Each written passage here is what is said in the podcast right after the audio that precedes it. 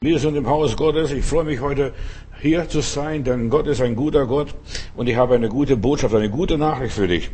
Und diese Nachricht ist, lebe furchtlos, hab keine Angst, die Welt geht weiter, die Welt geht nicht unter. Vor allem bei uns als Kinder Gottes, wir sind in Gottes Hand und niemand kann uns aus der Hand Gottes reißen. Also, du musst dich nicht fürchten. Und am Anfang des Jahres hat Gott mir eine tolle Verheißung gegeben. Ich wusste gar nicht, was alles kommt, was alles passiert. Aber Gott hat zu mir gesagt, ich lasse dich nicht fallen. Gott lässt dich nicht fallen. Egal was du machst, egal, selbst wenn du Fehler machst, Gott wird dich nicht fallen lassen. Denn er ist mein Vater.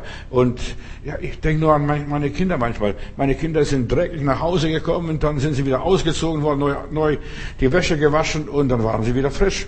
Und so weiter. Da haben wir gesagt, Kind, das macht macht man nächstes Mal nicht. Aber äh, wir freuen uns, dass die Kinder noch am Leben sind, selbst wenn sie dreckig geworden sind und im Druck, im Schmuss gefallen sind, wie auch immer.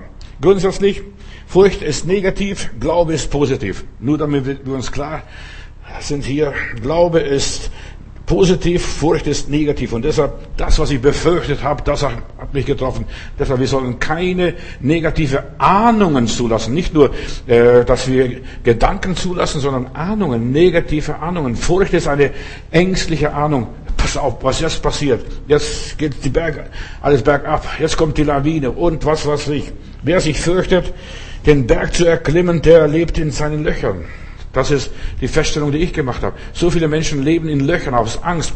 Bei Frankfurt oder, da dieser Bruder, der hier letztes Mal da war, ist der Jägermeister, der kennt das Revier sehr, sehr, sehr gut und der hat uns rumgeführt und da haben die alten Slaven, das wusste ich gar nicht, dass sowas gibt. Ich dachte, Altäre baut man erst auf Berghöhen, irgendwie unter einer Linde oder Eiche oder was auch ist.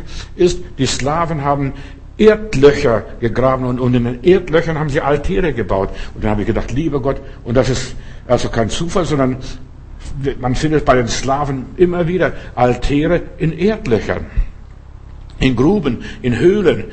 Also in Höhlen kann ich das noch verstehen, aber Erdlöchern. Und da bin ich der Bibel nachgegangen bei der Geschichte und mir Gedanken gemacht. Ja, die haben Angst gehabt, da muss irgendwas Schreckliches passiert sein, dass sie sich verkrochen haben vor der Katastrophe, die da kommt. Steht ja in der Bibel. Und die Menschen werden sich verkriechen und Angst haben und mit den Zähnen klappern und knirschen und so weiter von dem, was da kommt. Irgendwo haben die Leute was Schreckliches erlebt. Und in Jesaja Kapitel 2, Vers 19 habe ich sogar noch gefunden, in Felshöhlen und Erdlöchern werden sie sich verkriechen. Leute, die Angst haben, da werden sie Altäre in Erdlöchern bauen.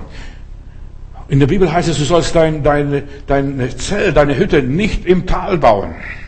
Und es ist sehr wichtig, dass du das begreifst. Wenn du in der Talsohle bist, das soll sich nicht gemütlich machen. Ja, das ist so, wir müssen das alles so hinnehmen, das ist ganz normal.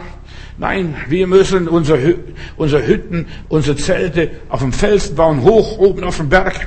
Eine feste Burg ist unser Gott. Halleluja. So, die Menschen, die verkriechen sich in Höhlen, das wird kommen.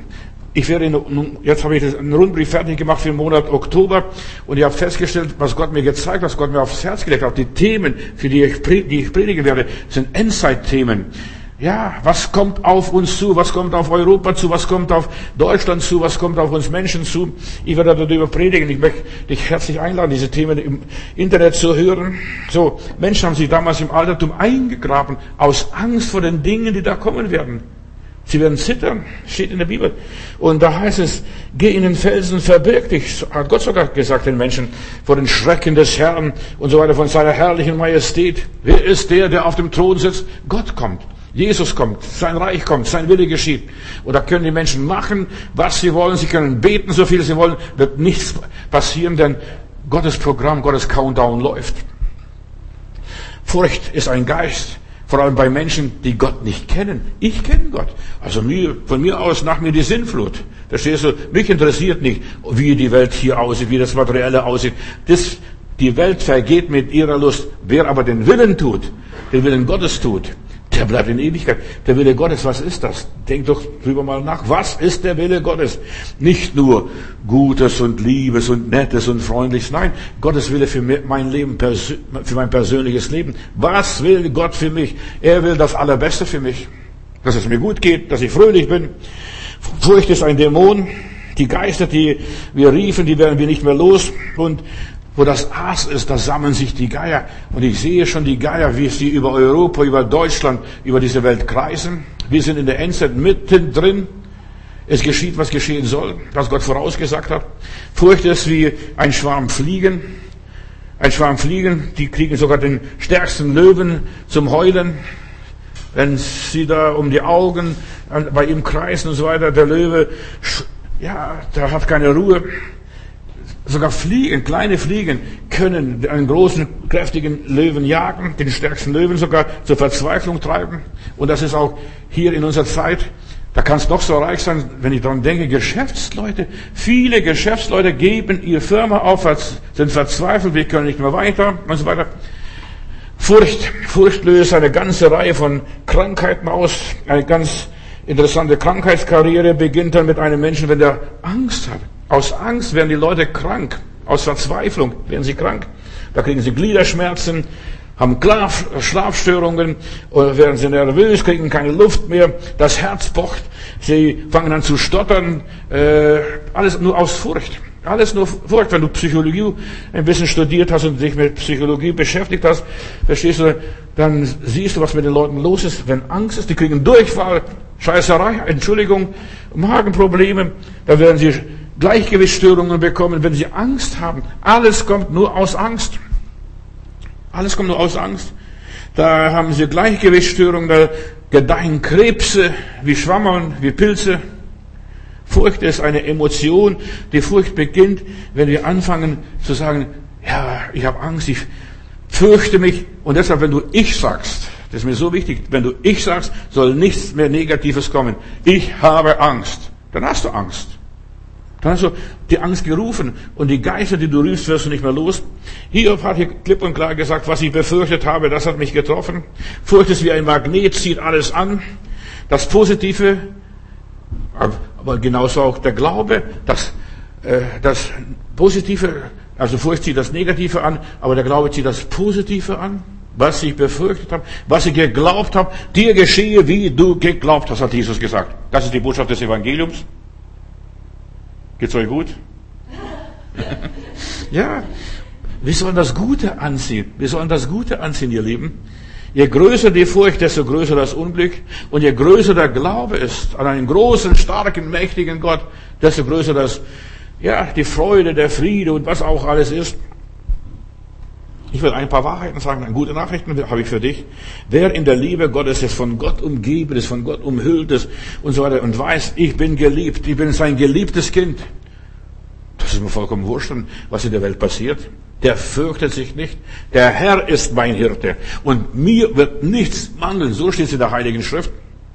Wer die Vergebung der Sünden hat, der fürchtet sich nicht. Der hat ein gutes Gewissen. Der schläft nachts wie ein Bär, wie ein Murmeltier. Der hat keine Angst. Sind die Sünden vergeben. Egal, was ich eingeblockt habe. Egal, was passiert ist. Egal, wie tief ich gefallen bin. Das spielt keine Rolle. Die Liebe deckt der Sündenmenge zu. Die Liebe Gottes. Nicht nur die Liebe von Mensch von, zu Mensch. Nein, die Liebe Gottes deckt die Menge Sünde. Da können die, die Sünde, da kann die Sünde blutrot sein. Die wird schneeweiß vor dem lebendigen Gott. Die Liebe deckt der Sündemengen. Verstehst du? Wir denken immer nur menschlich. Menschen sind egal, die Menschen sind sowieso nicht barmherzig, die Menschen sind sowieso nicht gnädig, mit den Menschen darfst du sowieso nicht rechnen, aber mit der Liebe Gottes. Wer kann uns von der Liebe Gottes scheiden? Weder oberes, tiefes, vergangenes, gegenwärtiges, zukünftiges, wer kann uns von der Liebe Gottes scheiden? Wer die Liebe Gottes einmal richtig erlebt hat, der lebt anders. Aber ich habe eine, eine, ein großes Problem. Viele Menschen zurzeit hier in dieser Welt, in diesen Augenblicken, in den Tagen, wo wir leben, haben Gott gar nicht erlebt. Die glauben an Gott nur mit dem Verstand, aber nicht mit dem Herzen. Gestern habe ich darüber gesprochen, wenn du richtig glaubst, das Rema-Wort hast, wenn Gott zu dir gesprochen hast und hat, und da heißt es, so du mit dem Herzen glaubst, wir müssen nicht nur mit dem Kopf an Gott glauben, sondern mit dem Herzen. Und das Problem heute ist, die meisten Leute glauben nur per Kopf. Und das bringt nichts. Der Kopfglaube bringt dich nicht weit. Die Weisheit, der Verstand, alles, was wir so uns erdichtet, erdacht haben, das hilft uns nicht. Das ist genauso, als wenn du dich am Schopf hochheben würdest. Aber die Liebe, wenn du die Liebe Gottes erlebt hast, die haut dich um, die bringt dich nach vorne. Die Liebe Gottes, dass er mich als Sünder liebt, dass er mich als Sünder angenommen hat, dass er mir meine Sünden vergeben hat, ja, nur der Verbrecher hat Angst vor der Strafe, der was eingebrockt hat, der was ausgefressen hat. und hat Angst, ich werde entdeckt, ich werde bestraft, ich muss dafür büßen und so weiter. Der hat Angst vor den Folgen seines Verbrechens, seines Fehlers. Aber wenn mir die Schuld vergeben ist, wenn ich Gnade erlebt habe, die Gunst Gottes in meinem Leben habe, vor was, vor wem soll ich mich fürchten? Die Gottlosen leben unter einer ständigen Furcht. Die müssen sich wie beim Frankfurt oder diese Slaven sich tief eingraben ins Loch und ein Altar und diese Altäre sind da. Ich war erstaunt, tatsächlich Altäre in tiefe Löcher. In was für einem Loch liegst du? Steckst du dann? Und was für ein Keller betest du? Lieber Gott, hilf mir, bitte Gott, hilf mir, hilf mir, hilf mir. Nein, wir sollen rauskommen aus unseren Löchern. Was das auch immer sind. Nicht ständig unter Furcht liegen. Die Gerichte Gottes kommen. Das Ganze, das kann ich dir schwarz auf weiß geben. Das Countdown läuft. Und wenn das Countdown läuft, gibt es kein Zurück mehr. Gibt es kein Zurück mehr. Die Gottlosen wissen, vor Gott gibt es kein Entfliehen. Gott weiß alles, er durchschaut alles, er versteht alles. Und Gott kann man nichts vormachen. Auf tausend Fragen kann ich ihm keine einzige Antwort geben. Und die Gottlosen wissen, Gott ist ein gerechter Richter. Das wissen die Gottlosen. Das musst du den Gottlosen gar nicht predigen. Die wissen, Gott ist ein gerechter Gott, er ist unparteiisch. Er sieht alles. Er kennt alles, darum zittern die Gottlosen vor dem kommenden Gericht. Was kommt auf uns zu? Im Monat Oktober werde ich darüber predigen. Verpasse nicht diese Predigten, diese Andachten, diese Themen. Darum wollen die Menschen in der Endzeit nichts mehr vom Gericht Gottes hören. Lass mich bitte in Ruhe. Aber die kriegen keine Ruhe. Denn nur wenn du Frieden Gottes hast, hast du wirklich Ruhe. Bist du wirklich geborgen. Darum versuchen sie die Gedanken vor dem Tod zu verdrängen. Ja, wir reden nicht darüber. Wir müssen sowieso alle sterben. Das wissen, wir, das wissen alle Leute. Aber die allerwenigsten bereiten sich vor auf das Sterben, auf die Begegnung zu Gott. Und sie wollen keine Gedanken sich über den Tod machen. Das wird alles verdrängt in der, in, im Krankenhaus und dergleichen. Schön sauber mit Sakrotan, alles abgewaschen. Nein. Wir müssen uns Gott stellen. In Lukas Kapitel 21, da lese ich, auf der Erde werden die Völker zittern aus Furcht vor dem tobenden Meer und den Wellen also in der Völkerwelt, in der Wirtschaft, in der Religion, was auch immer ist. Die Bewohner der Erde werden halb tot vor Angst darauf warten, was noch über uns hereinbrechen wird. Die werden sich wie die, wie die Slaven sich in die Löcher verkriechen und warten, bis der Thermofrost vorbei ist und was weiß ich, was da vorbei sein sollte. Denn die ganze Ordnung des Himmels, des Kosmos wird durcheinander geraten. Dann werden sie Menschen so und sehen auf den Wolken des Himmels in göttlicher Macht und Herrlichkeit kommen. Und wir, was wir jetzt erleben, ist so was wie eine Art Polsprung die ganze Klimaveränderung, da können sie demonstrieren und, und, und beten und tun und lassen, was sie wollen. Die können das nicht verändern. Die Pole verändern sich. Wir haben ein ganz anderes Klima. Die Sonne steht anders. Die Sonne geht woanders auf und die geht woanders unter. Das ist das Problem. Da kannst du mit Klima nichts machen. Das ist eine kosmische Katastrophe. Die werden den Menschen so sehen, wie er kommt in Wolken des Himmels. Und das passiert buchstäblich heutzutage. Und wenn ihr die ersten, und jetzt hört mal zu, was Jesus sagt im Lukas 21, und wenn ihr die ersten Anzeichen, ja, von dem bemerkt, dann richtet fest eure Hoffnung, euren Mut, eure Zuversicht, dass sie bald gerettet werden. Wenn du siehst, das passiert, Corona, oder wie das, der ganze Spuk auch überheißen mag, wenn das alles so geschieht, du bist so machtlos. Du kannst gegen Corona nichts machen. Die Politiker stehen da wie gelähmt, wie vom Pferd getreten. Da passiert nichts. Und so weiter. Alles wird erschüttert werden, steht in der Bibel. Und diese Erschütterungen sind Vorzeichen für unsere Erlösung. Halleluja. Wenn das geschieht, erhebt euer Haupt, denn eure Erlösung naht sich. Meine Erlösung, mein Heiland kommt.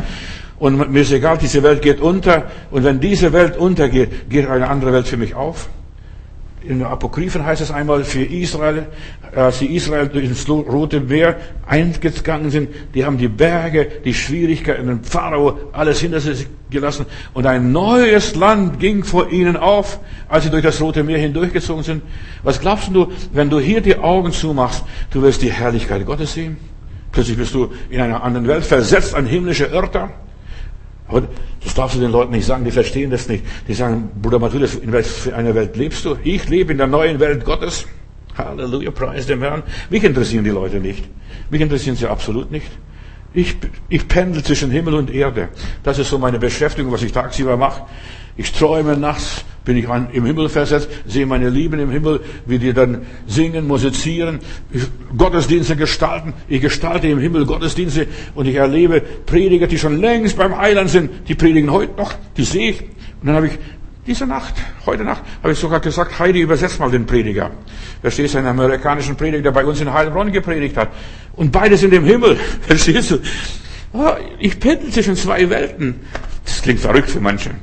Weil die meisten Leute, die sind entweder Dogmatiker oder Mystiker. Also, aber ich kann beides zusammenbringen, wie der Apostel Paulus, Dogmatik und Mystik. Ich kann bis im siebten Himmel sein. Äh, na, so viel gibt's nicht. Bis im dritten Himmel und kann unaussprechliche Dinge hören und ich kann wieder auf dieser Erde sein und mit meinen beiden, beiden Beinen in dieser Erde, auf dieser, in dieser Welt sein. Ich kann beides. Und das musst du lernen. Du musst einfach mal abschalten. Durch Beten und Fasten wirst du in andere Regionen versetzt. Und ob ich schon wanderte im finstern Tal, fürchte ich kein Unglück. Warum? Weil ich das nicht als Unglück sehe, nicht als Katastrophe betrachte. Bald wird alles geschehen, was, was ja in der Bibel vorausgesagt wird. Und da heißt es, und diese Generation, diese Generation, diese Genia, das griechische Wort dort, wird nicht vergehen, bis das alles erfüllt. Und wer das alles sieht, wer das alles sieht, die letzten 50 Jahre, wenn du die letzten 50 Jahre erlebt hast, du wirst sehen, wie sich das alles andere noch erfüllt, was in der Bibel steht. In Lukas 21, Vers 32, da sagt Jesus Amen, Amen oder wahrlich, wahrlich. Das ist also, er betont es sehr intensiv. Ich sage euch, diese Generation wird nicht vergehen, bis das alles geschieht. Mach dich gefasst. Du hast erlebt, wie Israel, äh, die Nation als Nation, diese Judennation entstanden ist, obwohl sie auch mit dem falschen Bein auf diese Welt gekommen ist, wie Martin Buber sagt, spielt keine Rolle. Aber hier sind Dinge passiert. Wer das alles erlebt, 1948, der wird auch erleben, wie das alles sich erfüllt, was vorausgesagt wurde. Und sie äh, sehen hunderte von Voraussagen, die sich erfüllt haben auf die erste Wiederkunft Jesu. Dass er in Bethlehem geboren wird, dass er dort und dort zur Welt kommt, in Bethlehem. Kein Mensch hätte gedacht, das passiert nie und wird niemand passieren. Jetzt, dass er in Bethlehem geboren ist, die Familie Josef und Maria, die leben ja in Nazareth, aber Gott fügt es alles politisch. Gott arrangiert es, dass der Kaiser Augustus ein Gebot auslässt, das ganze Volk soll geschätzt werden. Und dann, jetzt müssen sie, ob sie wollen oder nicht, ob es ihnen lieb ist oder nicht, runtergehen nach Bethlehem. Jeder zu seinem Volk, zu seinem Stamm, zu seinem, ja, zu seinem Haus, wo er herkommt. Und Josef war aus dem Haus Davids, der musste nach Bethlehem gehen. Du siehst, Gott arrangiert alles, Gott zwingt durch die Politik. Die Politik ist auch nicht vom Teufel. Die Politik kontrolliert auch Gott, auch wenn der Teufel mitmischt und mitsprechen möchte. Gott ist der Herr auch über die Politiker. Nur in aller Liebe. Und das erste Kommen Jesu geschah genauso exakt, genauso wie er, wie er vor Jahrhunderte voraus gesagt wurde. Und du, Bethlehem, die kleinste unter den Städten in Ephrata, aus dir soll der Messias kommen. Kein Mensch. Damals hat Bethlehem noch nicht immer richtig existiert. Als dieser Prophet hier weissagte, so, wenn Gott was sagt, man kann ihm nicht weglaufen und man kann die Geschichte nicht umschreiben. Es kommt, wie es kommen muss. Das ist biblische Prophetie. Und ich werde in den nächsten Tagen knallhart predigen. Ich predige schon gerne über Prophetie. Wenn ich einmal anfange, kann ich nicht mehr aufhören. Das tut mir so leid. Aber ich mag Prophetie, denn das ist, wo ich lebe. Und ich achte auf das prophetische Wort wie auf einen Morgenstern, der aufgeht, ein neuer Tag beginnt. Der Morgenstern ist Abendstern und Morgenstern, die Venus bei uns hier in unserer Region.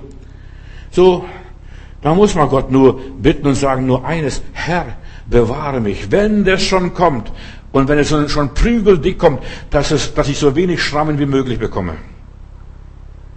Ich werde nicht vergessen, ich bin in Paris, fahre ein nagelneues Auto, drei Wochen alt, und dann komme ich in diesem Kreisverkehr da um diesen, äh, diesen Tor da, fahre im Kreis und so ein so ein Franzose fährt dran und kratzt mich. Ich sofort ausgestiegen und halt den fest, dass er nicht weiterfährt. Ruft die Polizei auf der anderen Seite, der pfeift gleich und kommt drüber und sagt, wie viele Tote sind hier? Ich habe gesagt, gar kein. Aber er hat mein heiliges Blechle, mein Auto angekratzt. Dann sagt, fahren Sie schnell weiter, sonst werden Sie noch bestraft. Und so, ich habe eines gelernt, nicht auf die Kratzer zu achten. Die Kratzer im Leben. Jeder Mensch hat Kratzer, jeder Mensch hat Narben, jeder Mensch ist verletzt, jeder Mensch muss durch Schwierigkeiten durch, jeder Mensch hat Probleme. Achte nicht auf deine Kratzer. Wie viele Tote sind da? Verstehst du? Das sind gar keine großen Toten. Wir stehen in einem neuen Zyklus der Geschichte Und ich darf Gott bitten, Herr, bewahre mich, dass ich so gut wie möglich nach Hause komme. Und weißt du, was ich in Paris gemacht habe? Ich bin in die, in, in eine Garage gefahren und mein Auto in die Garage gesperrt und habe gesagt, ich fahre jetzt mit der Metro weiter. Verstehst du? Da musst du andere Wege finden, einfach die Dinge laufen lassen, die Welt nicht untergehen lassen. Bruder und Schwester, egal was in deinem Leben passiert an Klasse, die Welt soll nicht untergehen. Du lebst weiter. Wir stehen vor einer neuen Weltordnung. Halt dich fest. Nicht New Age oder die neue Weltordnung, was die Verschwörer, die, die Bilderberger und was die alle machen. Vergiss es. Das alles ist nicht das, was ich meine. Gott macht die neue Weltordnung. Gott schmeißt alles über Haufen und sagt, kommt, haut ab. Ja, Gott schreibt Geschichte. Gott schreibt und nicht die Freimaurer und nicht die Leute, die irgendwo da in der Regierung sitzen, dass sie neue Geschichte schreiben. Gott schreibt Geschichte und das hieß, wie hilflos, wie machtlos die Brüder und Schwestern sind. Da, da stehen sie da, wie vom Pferd getreten.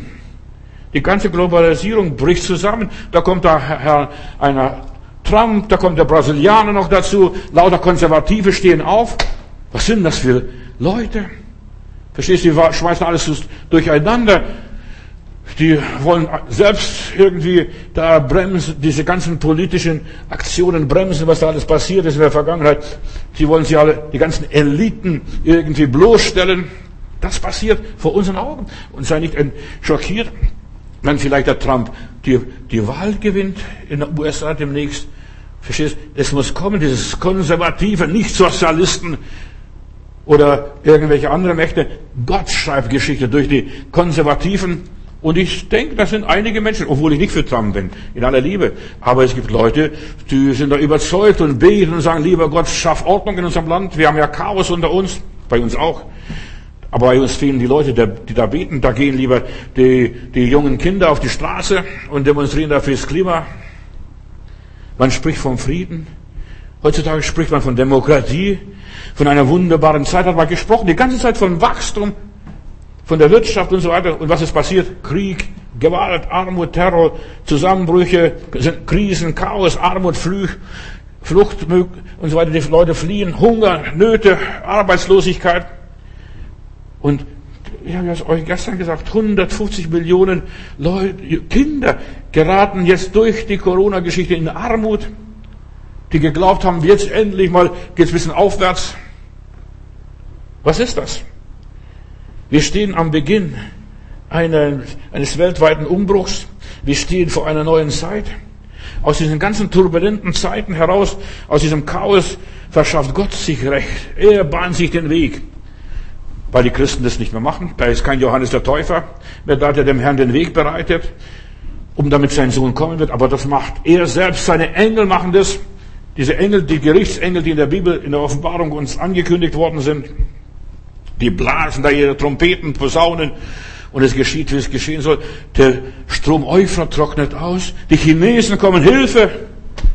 Die gelbe Rasse, verstehst du, die kommt. Der ganze Osten wacht auf und das Gericht fängt immer im Osten an. Vom Osten her. Osten, Japan, China, Indonesien, Indien. Von dort kommt das Ganze, was hier uns in die Not zieht. Und da bahnt sich was an. Dort am Euphrat da war die Wiege der Menschheit, dort war das Paradies anscheinend und dort haben die Menschen sich versündigt. Von dort rief Gott den Abraham heraus. So, in dieser Welt beginnt etwas wie eins vor 2000 Jahren oder 4000 Jahren, eine neue Geschichte. Die Geschichte wiederholt sich immer wieder. Sei nicht schockiert. Wir stehen vor der Wiederkunft Jesu Christi. Mach dich gefasst. Schreib das ganz fest in deine Gebetsbuch. Jesus Komme bald, Herr Jesus, dein Reich komme, dein Wille geschehe. Die Zeit ist reif für die Ernte. Die Zeit ist reif für die Ernte. Und wir sollen nur eines tun als Christen, beten, dass der Herr Arbeiter sendet in seine Ernte, dass das Evangelium gepredigt. Und ich mache das jeden Tag, jede, jeden Tag, wenn ich hier Amen gesagt habe, hören mehr als 1700 Leute meine Predigten. Aber nicht nur das, die hören auch darüber hinaus. Alle möglichen Zeiten. Wir sind ja Tag und Nacht über das Internet erreichbar. Überall auf der Welt, wo Deutsch gesprochen wird, da wird das Evangelium jetzt von mir gepredigt. Es gibt auch noch andere Prediger. Aber das Evangelium wird der ganzen Welt gepredigt und dann kommt das Ende. Und es scheint, dass die Zeit gekommen ist, dass Gott jetzt die Initiative ergreift, ohne Menschenhand. So wie dieser Stein, der vom Himmel fällt, im Traum vom dem Nebukadnezar, wo das Standbild zerstört. Standbild, das ist die europäische Geschichte in Kleinformat. Und da fällt es ohne Menschenhand vom Himmel. Corona ist ohne Menschenhand vom Himmel gefallen. Vielleicht haben die Chinesen was erfunden und was probiert und ist ihnen was davon gelaufen. Das mag sein. Aber von, ja, ohne Menschenhand. Plötzlich über die ganze Welt verbreitet. Ist das nicht ein Phänomen, dass wir aufwachen sollen und sagen, Herrgott, was ist denn da los? Gott hat sich aufgemacht. Ja, er hat sich aufgemacht, sein Versprechen einzulösen von der neuen Welt, wie damals, als Jesus das erste Mal kam. Und Jesus kommt nicht unangekündigt. Das erste Mal kam er nicht unangekündigt und auch das zweite Mal kommt er nicht unangekündigt. Denn wenn Gott etwas tut, nach Amos Kapitel 3, da heißt es, er schickt seine Boten voraus, die kündigen es an und welche Boten auch über sind, das ist jetzt egal. Gott hat sich aufgemacht, um das zu erreichen, was er seinen Kindern versprochen hat. Durch Corona, nach Corona und da wird alles anders. Was auch, was da passiert. Viele werden leiden, viele werden ums Überleben kämpfen, viele werden vor die Hunde gehen. Viele, ja. Was auch, das dritte Weh ist noch gar nicht da. Jetzt, jetzt geht es mal zuerst mal von Oktober bis vielleicht März oder bis Mai. Die nächsten sechs Monate oder fünf Monate und dann, dann wird es eine kleine Pause und dann kommt das nächste, dann werden Millionen, Milliarden sterben. Jetzt hat der Leiter von der UNO gesagt, also wir erwarten, wenn nichts Außergewöhnliches passiert, dass zwei Millionen Leute sterben werden an Corona. Der redet schon vom Sterben. Das ist nicht der Herr Matthäus und nicht die Bibel und nicht der Herrgott. Der spricht schon ganz öffentlich, lasse ich heute Morgen, heute Mittag in, den Pressenachrichten. Und Menschen werden ums Überleben kämpfen. Die Welt wird nach Lösungen suchen. Die werden sich wieder vergraben wie die Slaven in der Erdlöcher und dort beten und zittern und sagen, lieber Gott, lass es an uns das Übel vorübergehen. Wenn man keine Berge hat, muss man Löcher graben, sich verkriechen und verstecken. Wir möchten, die Menschen suchen, um die Krise zu überwinden. Mein Thema ist, du sollst furchtlos leben. Kinder Gottes leben furchtlos. Egal was da kommt, ich weiß, mein Leben ist in der Hand Gottes. Ich bin sicher in Jesu Armen. Sicher an seiner Seite. Mag kommen, was er will. Ich bin geborgen für Zeit und Ewigkeit. Ja.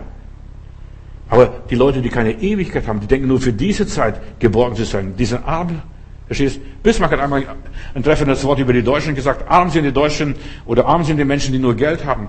Und arm sind die Menschen, die keinen Gott haben.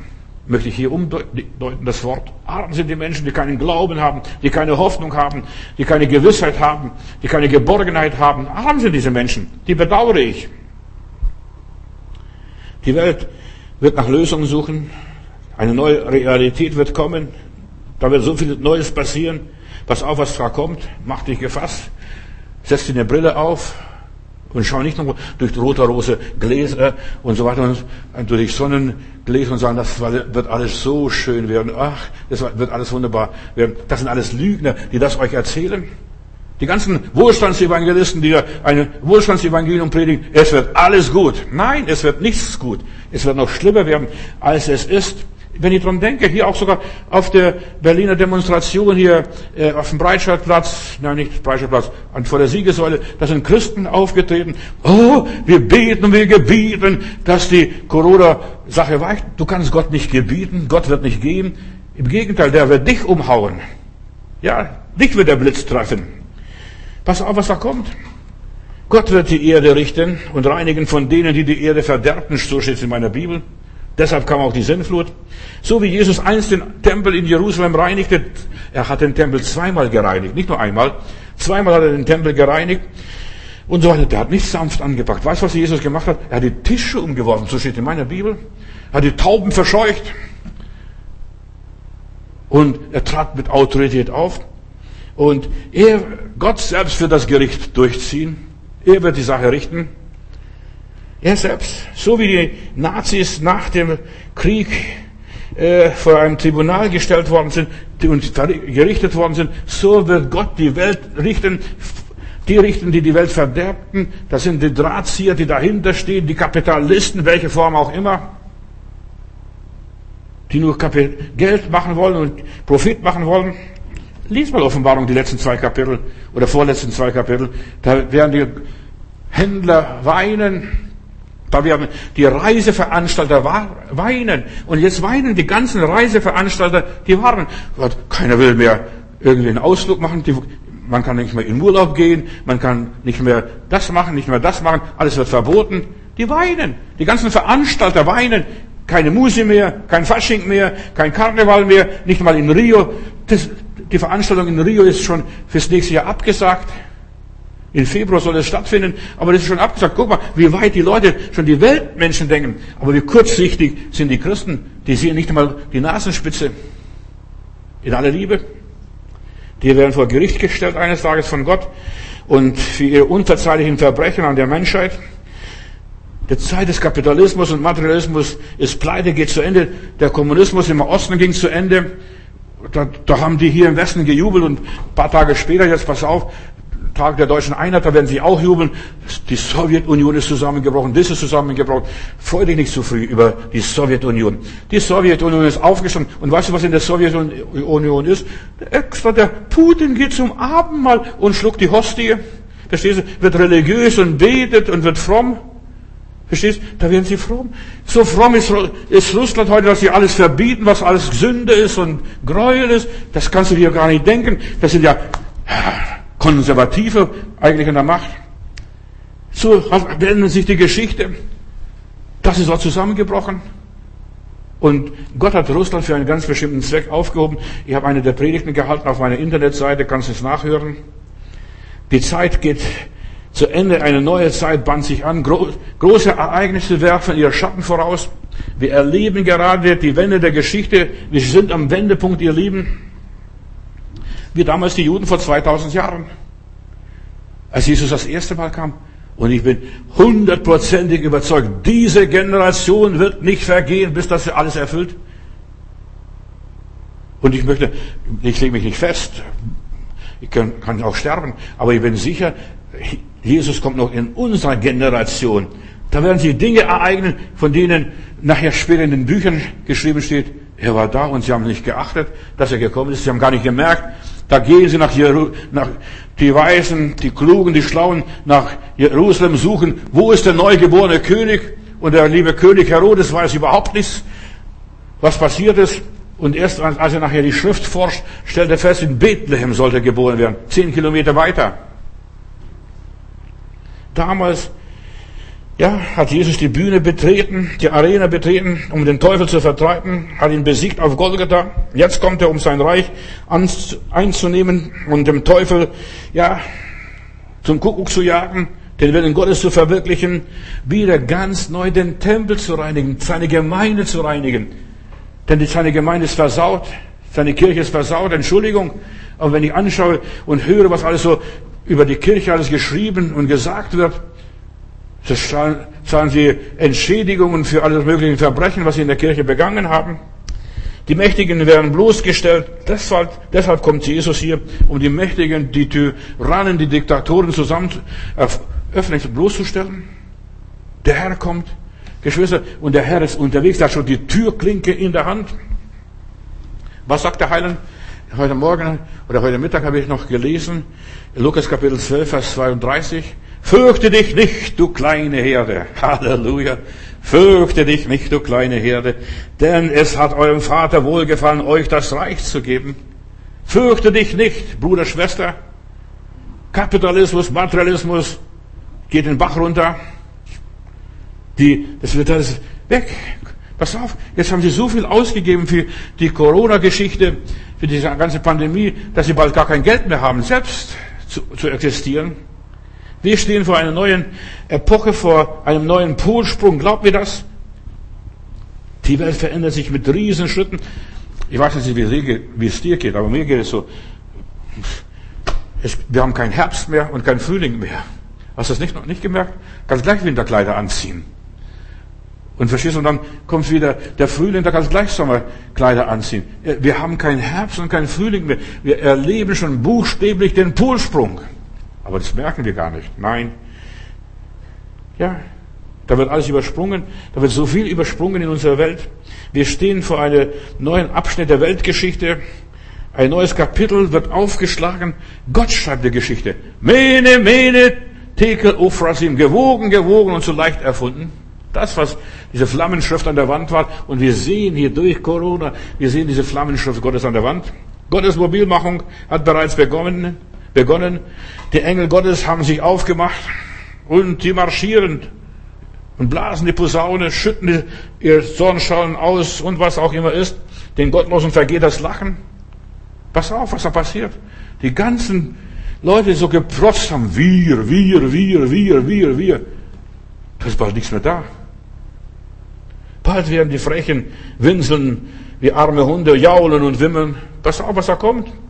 Da werden sie mit den Zähnen knirschen, sich eingraben, wie die alten Slaven in die Erdlöcher und beten, Herrgott, schick's, schnell geht, schnell vorbei, dass das Verderben weitergeht.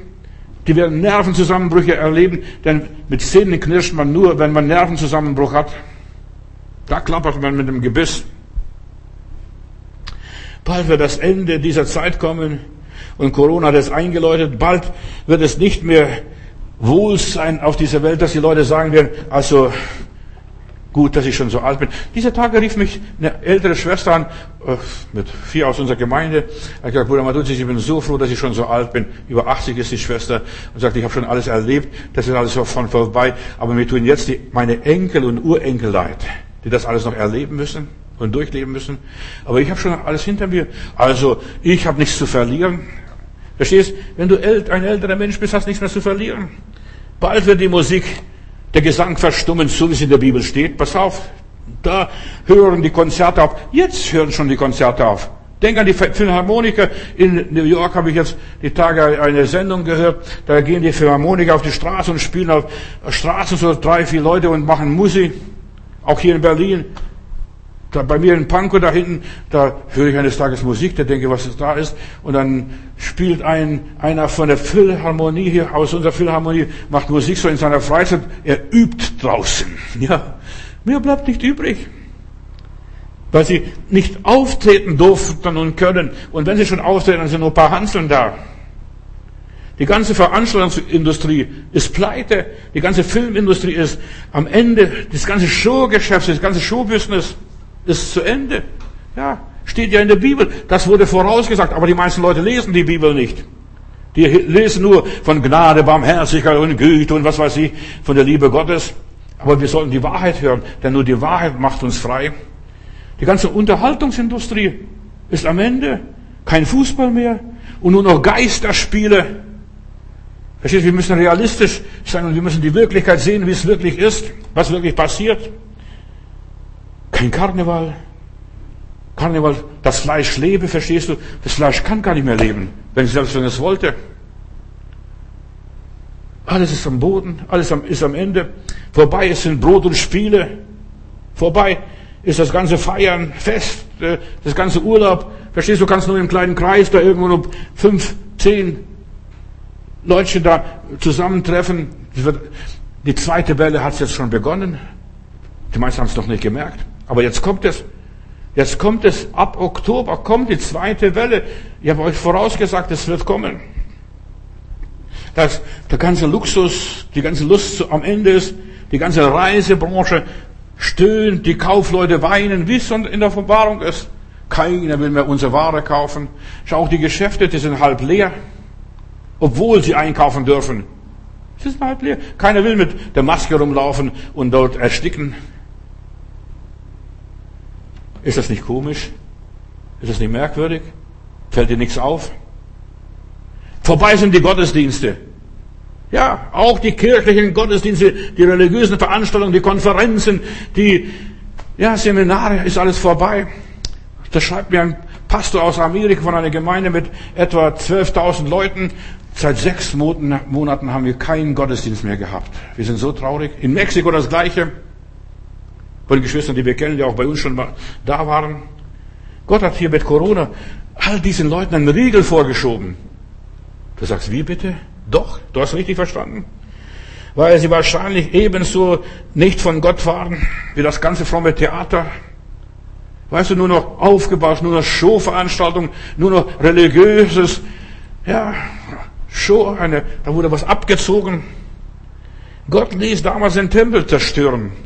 Obwohl er ja für Gott mal gebaut worden ist. Ich mache Fragezeichen.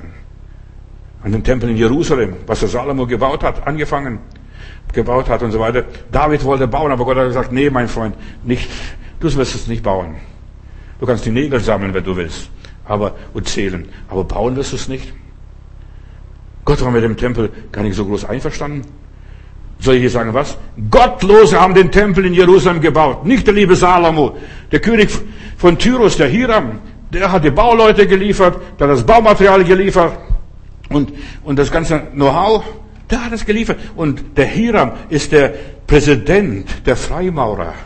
Damals schon. Die Freimaurer berufen sich auf den König Hiram von Tyrus, der Tempelbauer. Das sind die Freimaurer. Und diese Freimaurer haben an der Religion rumgebaut. Und er lieferte die Arbeiter und Salomon bezahlte nur das Material alles und die ganze Arbeit. Bezahlen durfte das voll Gottes, aber Material und das ganze Know-how, das kam von den Ungläubigen, von diesen Phönizier. Der Tempel auch in den Tagen Jesu, der dritte Tempel, das war der dritte Tempel, der erste wurde zerstört durch Nebukadnezar, dann wurde der zweite aufgebaut äh, von den Makkabäer und äh, unter Nehemiah und so weiter, haben sie es schön repariert noch den Tempel und dann hat der Herodes den Tempel, den dritten Tempel erneuert. Der Herodes war ein Feind des Volkes Gottes. Du siehst, der Feinde des Volkes Gottes haben den Tempel gebaut, nicht Christen und nicht die Juden und nicht die lieben Heilandsleute. Heiden haben das gebaut. Und deshalb hat Jesus diesen Tempel gar nicht groß angenommen. Und dieser Herodes wollte Jesus umbringen sogar, der den Tempel gebaut hat. Und als Jesus einmal da vorbeigeht und dann die Tische umwirft und so weiter, das erste Mal und sagt, was habt ihr aus meinem Tempel gemacht? Es ist eine Räuberhöhle statt ein Bethaus. Eine Räuberhöhle ist es geworden. Ist das alles nicht sehr komisch? Dass der liebe Gott erlaubt, dass der, Erd, dass der Tempel dem Erdboden gleichgeschleift wird, 70 nach Christus. Also wenn der liebe Gott, wenn es wirklich sein Haus gewesen wäre, ich hätte mein Haus bewacht, aber das war nicht sein Haus. In aller Liebe können denken, was ihr wollt. Da wird kein Stein auf den anderen bleiben, hat der Heiland den Jüngern gesagt. Ihr sollt die Kraft des Heiligen Geistes empfangen und ihr sollt der Tempel des lebendigen Gottes sein. Komisch, eigentümlich, eigenartig. Waren das alles Satans Werke? Ja, Jesus kam, um die Werke Satans zu zerstören. Alles, was Gott nicht gebaut hat und wo Gott nicht das Haus baut, ist alles umsonst für die Katz. Psalm 31, Vers 19. Und jetzt hör mal die ganze Musik, die ganze alles, alles was da passiert. Verstummen sollen die Lügenmäuler, die Gaukler, die Spötter. So steht es in Psalm 31. Die da reden wider den Gerechten, sind frech, stolz und höhnisch. Verstummen sollen sie. In Weisheit Kapitel 4, Vers 19 ist ein apokryphisches Buch übrigens, aber es ist mir egal. Ist auch Gottes Wort. Und dann werden ihre Leichen entehrt sein und sie werden unter den Toten ewig zum Gespött. Und sie werden verstummen, wenn sie kopfüber zu Boden stürzen. Er wird sie erschüttern bis ins Mark. Gott wird erschüttern. So steht hier in dieser Weisheitsbuch, in diesem Weisheitsbuch. Und sie werden völlig verwüstet sein. Und sie werden schlimme Schmerzen erleiden. Und ihre, ihr Andenken wird vernichtet sein. Wir sind an dem Punkt angekommen. Und dann heißt es weiter, dass man Trauerkleider anlegen wird. Und die Menschen werden in Depression und Furcht verfallen. Mein Thema ist, Lebe ein furchtloses Leben. Löse dich von diesem ganzen Zeug. Doch diejenigen, die Gott liebt, heißt es weiter, die gelebt, die ihn geliebt haben, die mit ihm gelebt haben, die haben nichts zu befürchten. Der Gerechte flieht nicht. Und der Gerechte wird auch nicht vertrieben. Auch das gehört dazu. Der lebt sicher, sicher in Jesu Armen, sicher in Jesu Brust. Derjenige, der sich aus allem gelöst hat. Und deshalb, wir sind hier mittendrin, Geschwister. Wir sollen die Zeichen der Zeit erkennen und wir sollen uns auf die Zeit der Zeichen der Zeit einstellen. Wir sollen uns von diesem System lösen. Wir sind in diesem System, wir sind in der Welt, aber wir sind nicht von der Welt. Das ist ein großer, himmelhoher Unterschied. Wir sind in der Welt, aber nicht von der Welt. Ich muss Computer gebrauchen, ich muss Telefon gebrauchen, ich muss Auto gebrauchen, ich muss dies und alles gebrauchen. Verstehst du? Und ich gebrauche das. Und Ich genieße es. Aber das macht nicht, mich nicht abhängig. Ich kann es auch bleiben lassen. Ich kann auch zu Fuß laufen. Ich kann auch, ja, vielleicht einen Brief schreiben, vielleicht auch gar nicht. Ist auch gar nicht nötig. Die Welt geht deshalb nicht unter, wenn ich keine Meldung mache. Denn ich lebe ja für mich. Für meinen Umkreis. Verstehst du? Ich muss nicht für die Welt leben. Und ich muss auch nicht für die Welt predigen. Bin nicht angewiesen deswegen. Deswegen lebe ich trotzdem auch gut. Auch wenn ich das nicht alles habe und habe. Denn meine Seligkeit hängt von mir allein ab. Und nicht von irgendwie, wie viele Leute mir zuhören, wie viele Leute mich unterstützen. Ja. Oder wie viele Leute, ja, hinter mir laufen. Nein, ich diene Gott. Und Gott dient mir. Derjenige, der sich aus allem gelöst hat, der lebt ein anderes Leben. Der ist nicht mehr von dieser Welt abhängig. Der sympathisiert nicht mehr mit der Welt. Haben als nicht haben. Verstehst du? Sein als nicht sein. Das ist die Lösung hier, wie man furchtlos lebt. Derjenige, der von Gott erlöst ist, der hat nichts zu befürchten. Der weiß, der weiß, ich bin von Gott gewollt, ich bin von Gott geliebt und ich verlasse mich auf Gott allein und der bringt mich durch. Denn es geht nur, dass du durchkommst, nicht die anderen. Vergiss die anderen zuerst einmal. Was nützt es, wenn du die ganze Welt gewinnst und Schaden nimmst an deiner Seele? Ja, derjenige, der sich von Gott erwählt weiß, der fürchtet nichts mehr, der weiß, mir kann es nicht passieren. Und wenn es schon was passiert, dann wird nur das passieren, was Gott will, dass in meinem Leben passiert. Halleluja, preis dem Herrn. Nur die Unerlösten werden große Probleme haben. Oh, was kommt jetzt auf uns zu? Nur diejenigen, die nicht eine ganze Sache mit dem Heiland gemacht haben, nur diejenigen, die auf dem halben Weg irgendwo geblieben sind, die nicht mehr weitergemacht haben, die die Welt lieb gewonnen haben wie der alte Demas, die werden heulen und klagen, hätten wir, hätten wir, hätten wir. Nur die, die Kompromisse gemacht haben, die für eine Rasse gelebt haben und gekämpft haben, wir Juden, wir Deutsche, wir, was weiß ich, Amerikaner oder Russen, die für eine Partei sich engagiert haben. Du solltest wissen, für was du dich engagierst. Weißt du, es gibt blöde Leute, die engagieren sich, dass die Tiere da irgendwo die Pelztiere aussterben und dergleichen. Ja, wir sollen wissen, für was wir uns engagieren. Wir sollen ringen und kämpfen, dass wir unsere Seligkeit erreichen, ihr Lieben. Und nicht, dass die Pelztiere da irgendwie die äh, aussterben, die Arten aussterben. Viele haben sich nur für Religion und Kirche und Kirchengebäude engagiert. Und die werden heulen. Die werden heulen. Die merken, wie plötzlich ihnen die Fälle davon schwimmen. Wer aber alles auf Gott gesetzt hat, der hat nichts zu verlieren. Ich weiß, dass mein Erlöser lebt. Egal was jetzt passiert, Gott wird mich schon zurechtbringen. Wer auf Gott alles gesetzt hat, alles auf eine Karte gesetzt hat, nur der radikal war, entschieden für Gott, der wird nichts zu bereuen haben. Gott ist dabei, seine Kinder zu erlösen. Erhebt eure Häupter, denn eure Erlösung naht sich. Erhebt. Viele merken nicht, dass die Erlösung so schleichend kommt. Deine und meine Erlösung kommt schleichend. Ich werde plötzlich älter. Puh. Jetzt, jetzt plötzlich läuft es nicht mehr so schnell die Treppen hoch. Jetzt passiert das nicht mehr, verstehst Schleichend. Unsere Erlösung, unsere Vollendung kommt schleichend. Und das auf allen Ebenen. Auf allen Ebenen schleichend. Das geht so vor sich langsam hin. Stück für Stück. Immer mehr bricht das System zusammen, zum Beispiel jetzt hier. Immer mehr. Das Geld keinen Wert mehr. Politik taucht nichts. NATO ist Mist, hat der Trump gesagt, verstehst du? Ja, und das ist nichts mehr, und so weiter. Und plötzlich bricht eins nach dem anderen von diesem Eisberg weg. Die Gletscher schmelzen. Das, was Jahrhunderte, Jahrtausende existiert, das ist plötzlich weg. Plötzlich brechen die ganzen menschlichen Ordnungen zusammen. Die ganze, die ganze Architektur, die man so aufgebaut hat. Alles auseinander. Alles Menschliche. Worauf der Mensch so stolz war. Arbeit ist mein Leben. Und jetzt sind sie arbeitslos. Fußball ist mein Leben. Jetzt haben sie nur noch Geisterspiele. Und das Geld, das, was sie fürs Alter geplant haben, das ist alles futsch. Die Nullzinsen. Da musst du sogar Zinsen bezahlen, wenn du noch Geld auf der Bank hast. Hand aufs Herz. Schon lange ist nicht mehr alles so wie früher. Die Kirche ist nicht mehr das, was sie einmal war. Früher sind die Leute in die Kirche gegangen, um anzubeten. Wenn Dürre war, wenn eine Katastrophe anzog, wenn die Pest war, was haben die Bischöfe, die Priester gemacht? Die Leute in der Kirche zusammengerufen, lasst uns beten, beten, beten, beten, beten, beten. Wo ist das heute? Alles verboten. Kind angesteckt werden. Ja, die Kirche ist nicht mehr das, was es war. Die Bischöfe sind alles Heuchler. Hör mir zu.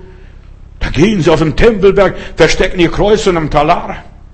Verstehst? Anstatt dass sie zu ihrem Glauben stehen, zu, zu, zu, zu dem Kreuz stehen. Die schämen sich des Kreuzes. Alle Bischöfe, katholisch wie evangelische. Beide Bischöfe waren hier mit den Mullahs auf dem Tempelberg. Ich habe diese Bilder gesehen. Also Bilder sprechen besser als tausend Worte. Die Regierung ist nicht mehr das, was es war. Verstehst du? Wie war unsere Regierung früher? Da konnte sich auf die Regierung verlassen. Aber heute verkauft die Regierung ihre eigenen Leute. Die Wirtschaft ist nicht mehr das, was sie einmal war. Alle sind nur auf Profit orientiert. Die Familie ist nicht mehr das, was sie einmal war. Die Ehen sind nicht mehr das, was sie einmal waren. Du kannst heute, also ich würde heute nicht mehr heiraten. Da fahre ich lieber nach Thailand und kaufe mir eine Frau dort unten. Verstehst du, in aller Liebe. Das rede ich in einer Frechheit. Verstehst du, um, einfach zu sagen, verstehst du, hier, du kannst nicht mehr heiraten. Du kannst dich nicht mehr mit den Leuten vertrauen. Verstehst du, du bist den Leuchtern ausgeliefert. Die Leute scheiden sich am laufenden Band. Wenn es drei, viermal geschieden ist, das ist so in, das ist modern. Das haben die Schauspieler vor Jahren angefangen und jetzt geht's, ja, ist Gang und Gäbe in unserer Gesellschaft. Die Leute, du kannst das Ja-Wort nicht mehr nehmen, bis das euch der Tod scheidet. Nein, sobald Probleme auftauchen, sobald jemand anderes auftaucht, der besser ist, netter ist und lieber ist, dann lassen, lassen sie dich hängen. Ich habe Angst für junge Leute, die Ehe zu schließen. Hab Angst. Und ich bete, lieber Gott, hilf, dass die Leute aufwachen und wenn sie einen Partner finden, dass sie einen anständigen Partner finden, einen christlichen Partner finden. Ich habe vier Kinder, aber ich habe noch für vier weitere Kinder gebetet. Ich habe gesagt, lieber Gott, ich habe Angst für meine Kinder in dieser schmutzigen, dreckigen, gottlosen, heidnischen Welt, antichristlichen Welt. Schick ihnen gute Partner. Schick ihnen gute Partner und, und so weiter. Meine Mutter hat schon bei ihren Kindern angefangen. Dann hat sie immer gesagt, der ist nichts für dich. Der ist noch nicht gläubig. Der hat den Heiland nicht lieb. Und manche sogar, die den Heiland lieb haben, die sind Heuchler gewesen. Da komm doch zu meiner Schwester, nach mir, also das zweite Kind nach mir, drei Jahre jünger, kommt so ein Mann, den sie hier durch einen Pastor kennengelernt hat aus Moabit, als Brieffreund, also aus dem Gefängnis und so weiter, kommt, knie sich hin und hebt die Hände hoch und betet. Und dann sagt doch mein Vater, Maria, so einen Mann kriegst du nicht ein zweites Mal. Nimm diesen Mann.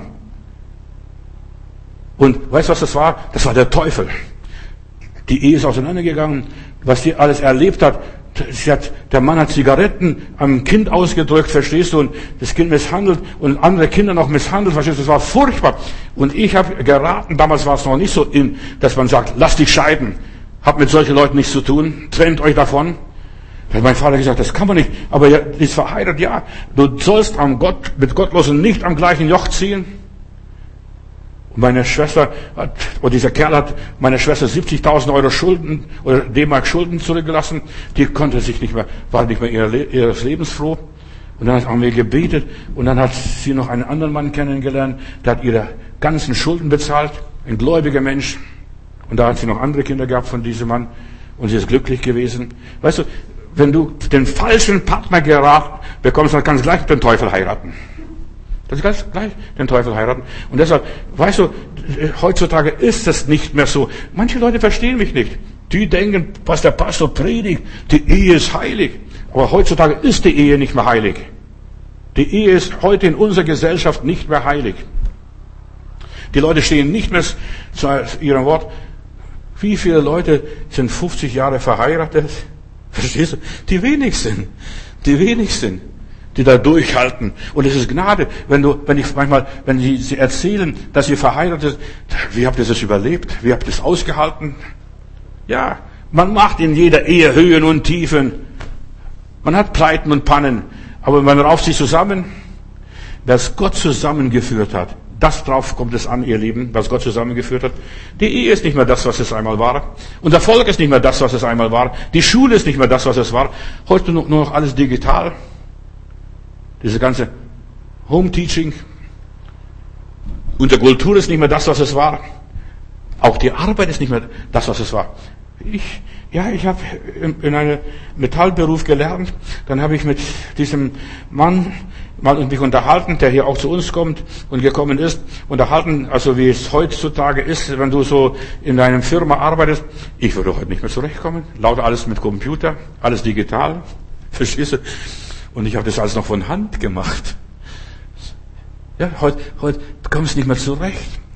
Gut, die Wirtschaft, alles ist weitergegangen, aber es ist nicht mehr das, was es war. Nicht einmal das Sterben ist das, was es einmal war.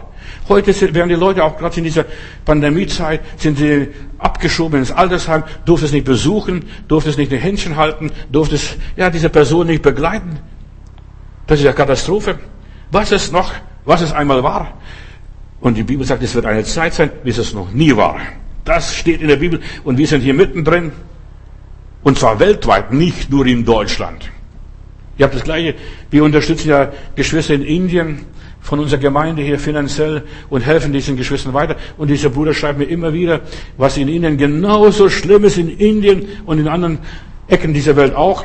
In 2. Moses Kapitel 11, Vers 6 lese ich, überall im Land soll man die Menschen klagen und weinen hören, wie es noch nie war und auch nie wieder sein wird. Das ist diese Zeit, in der wir leben. Die Menschen werden weinen und klagen, wie es noch nie war. Und zwar weltweit.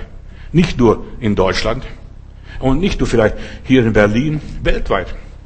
2. Mose Kapitel 10, Vers 14. Sie fielen über das ganze Ägyptenland, diese Heuschrecken hier und so weiter. Und es war eine große Heuschreckenplage, wie es sie vorher noch nie gewesen war und auch nicht mehr wieder sein wird. Heuschrecken, ich meine auch wirtschaftlich. Da wird alles kahl gefressen, die ganze Wirtschaft. Offenbarung Kapitel 16, Vers 18. Und du musst immer die Zahlen, ich lese auch immer die Zahlen, ich lese nicht nur, was die Buchstaben, mich interessieren die Buchstaben eigentlich nicht so viel. Mich interessieren mehr die Zahlen, denn die Zahlen sprechen eine Wahrheit. Zahl 16, Gott kämpft, Gott arbeitet und so weiter.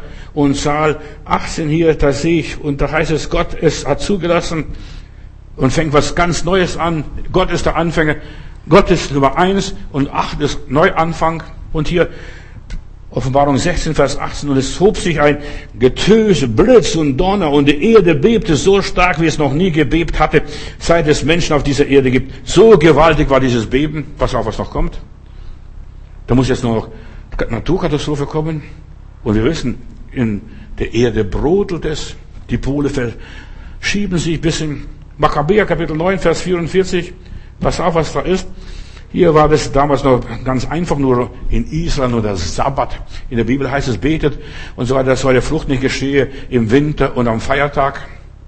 Und wir haben ja, Israel hat Neujahrs, am Sonntag, jetzt morgen, beginnt Yom Kippur und so weiter, beginnt was ganz Neues für Israel. Also das Volk soll mit Gott versöhnt sein, das Volk soll sich freuen, soll glücklich sein. Und sowas war auch in Israel damals unter dem Jonathan in Makkabäer, Kapitel 9, Vers 44.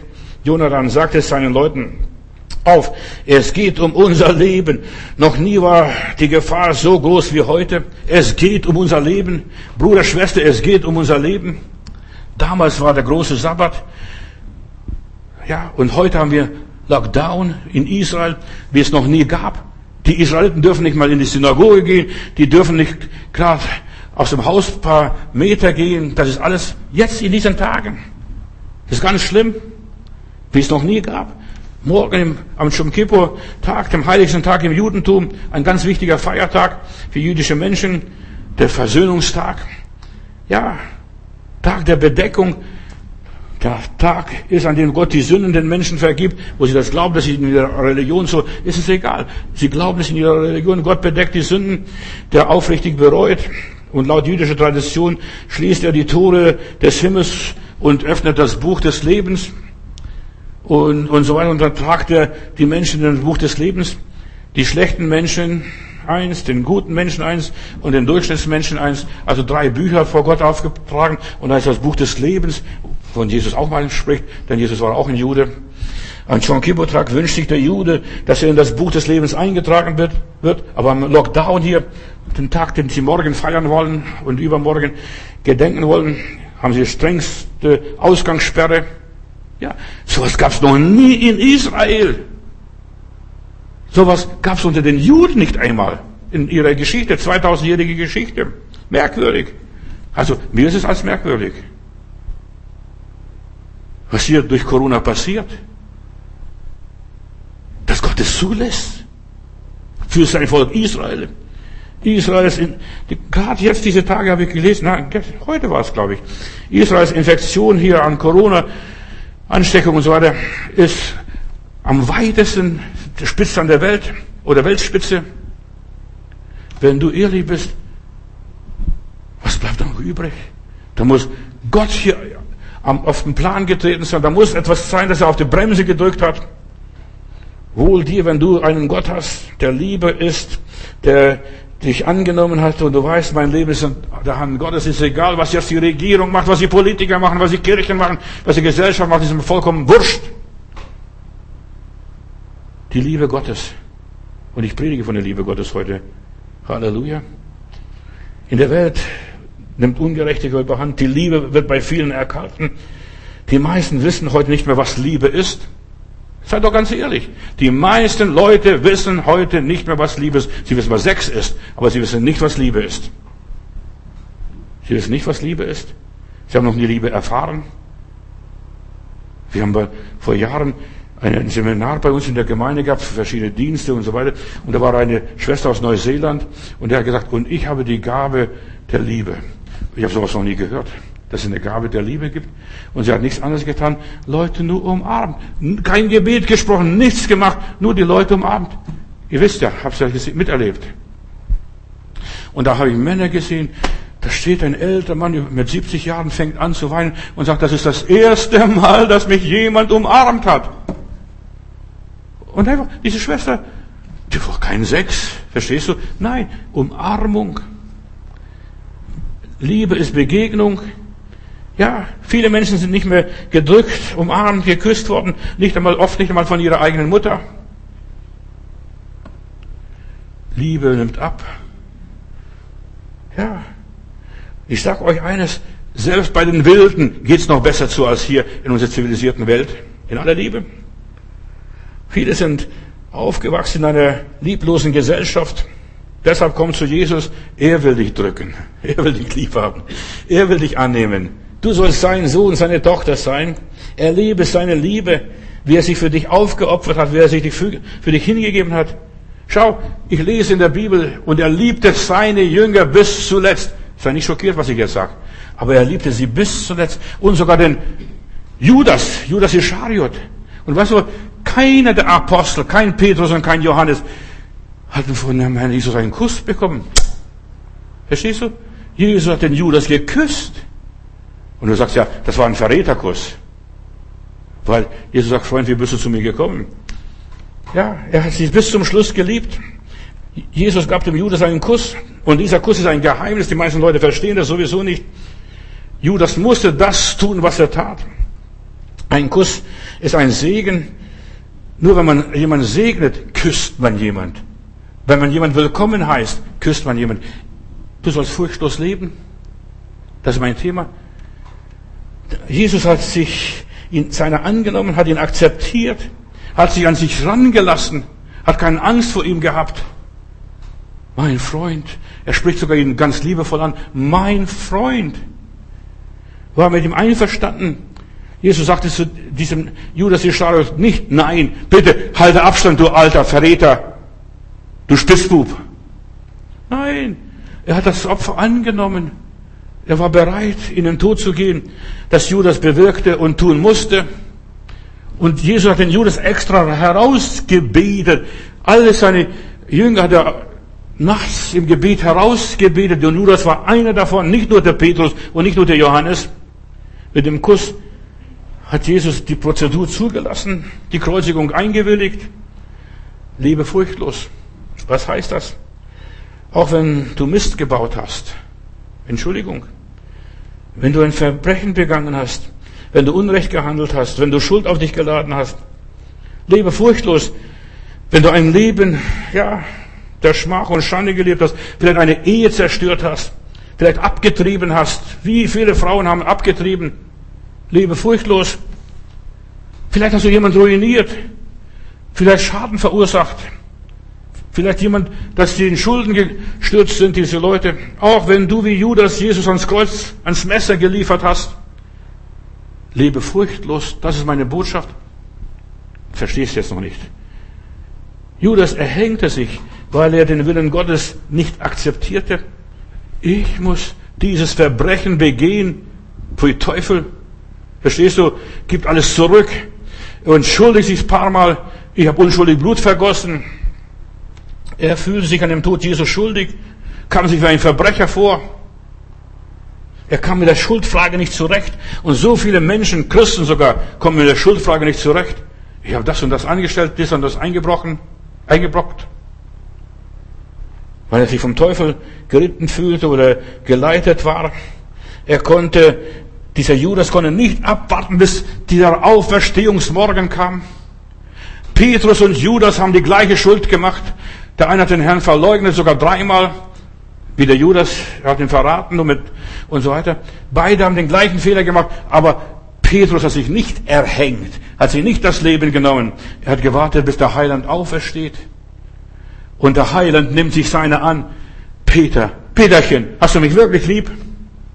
Ja. Und Peter war ein bitterlich, ja, Herr, du weißt alles. Und der Herr weiß alles, was in deinem Leben auch los ist. Jesus hätte dem Judas alles vergeben, ihn noch einmal geküsst und gesagt, Judas, mein Freund, du hast ein gutes Werk an mir getan. Du hast die Welt mit erlöst. Aber das verstehen viele nicht. Ohne Judas wäre Jesus nie ans Kreuz gegangen. Ohne Judas wäre Jesus vielleicht im Garten Gethsemane gestorben oder im Bett. Aber Judas hat das Werk vollendet. Mein lieber Matthäus, was du da predigst. Ja, ich denke an die Geschichte vom verlorenen Sohn.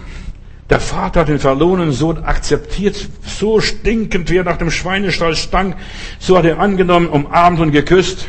Dieser mein Sohn war tot und ist lebendig geworden. Akzeptanz.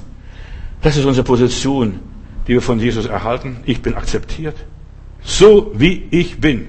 Lebe furchtlos ist mein Thema. Durch Jesus bist du im Himmel akzeptiert.